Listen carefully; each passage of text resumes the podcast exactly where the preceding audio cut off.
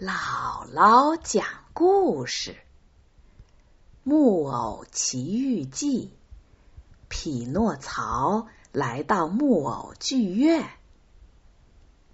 上回咱们讲到，杰佩托给匹诺曹做了两只新的脚，又给他做了衣服、帽子、鞋子。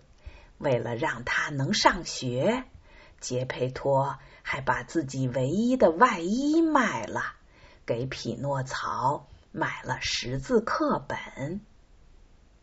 匹诺曹带着那本崭新的识字课本去上学了。他一边走一边想：在学校里，我要努力学习。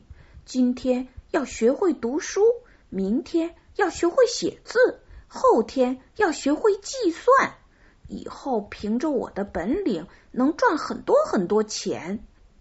等我一赚到钱，就给爸爸买一件漂亮的新上衣。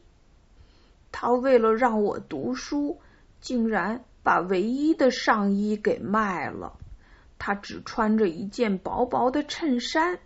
天这么冷，也许只有当爸爸的才肯做出这种牺牲吧。他正这样激动的想着，忽然听见远处传来一阵声音，哒哒哒，咚咚咚，非常热闹。匹诺曹想，前边发生了什么事儿啊？可惜我要去上学，要不……他站在那里拿不定主意。他又想，今天就去看看热闹。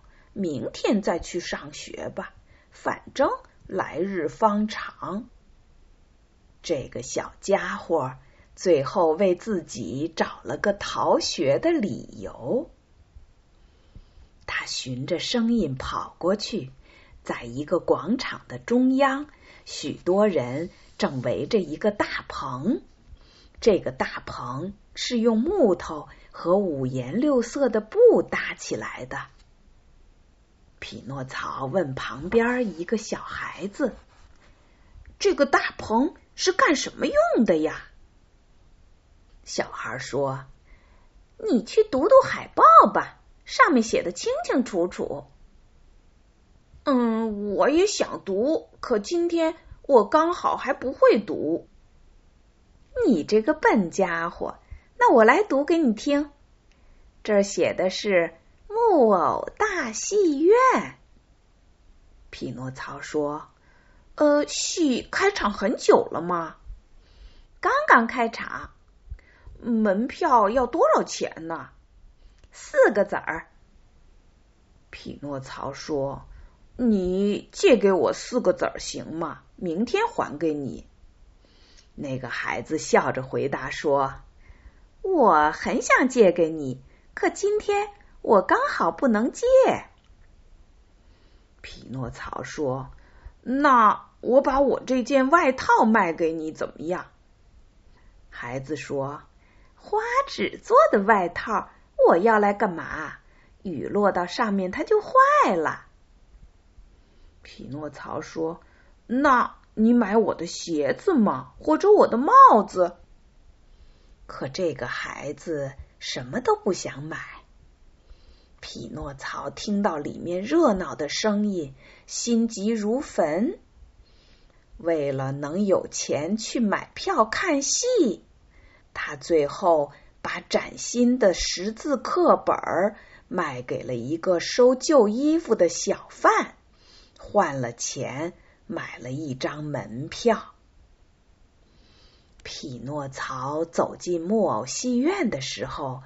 滑稽戏已经开场了，正在台上表演的是花衣小丑和驼背小丑，他们的滑稽表演逗得台下的观众不时哈哈大笑。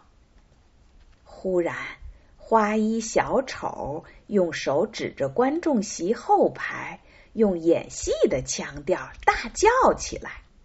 我的天，这不是在做梦吧？你们看，那不是匹诺曹吗？驼背小丑叫道：“正是匹诺曹，一点不错，就是他。”所有的木偶都跳到舞台上，大声喊着：“是咱们的兄弟匹诺曹！匹诺曹，快到我们这儿来吧！”听到他们这么热情的邀请，匹诺曹就跳上了戏台。匹诺曹受到木偶戏班男女演员的热烈欢迎，他们拥抱他。搂着他的脖子，跟他像好兄弟那么亲密。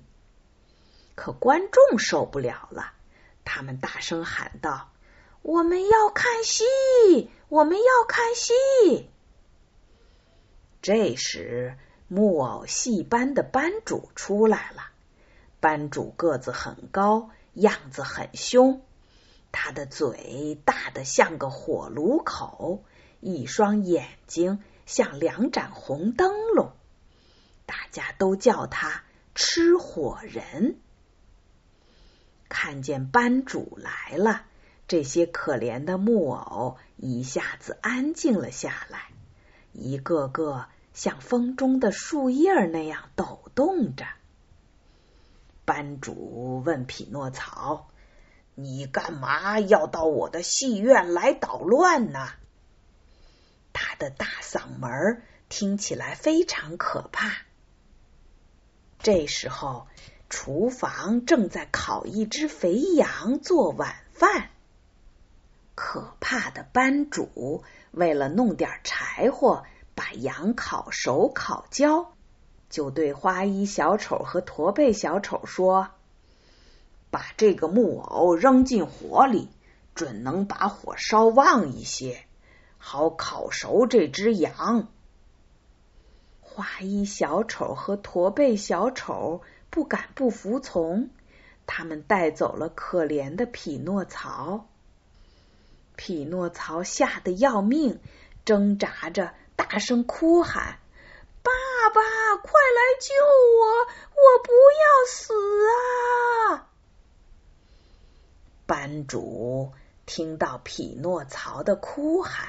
心软了下来，摇摇头说：“没法子了，看来今天晚上我只能吃半生不熟的羊肉了。但是下一次要是这样不听话，他就活该倒霉。”一听说班主不烧匹诺曹了，所有的木偶都跑到戏台上。像开盛大晚会那样，点亮了所有的灯和烛台，开始跳起舞来。他们就这样一直跳到了天亮。后来，匹诺曹怎么样了呢？他还能回家吗？咱们下回再讲。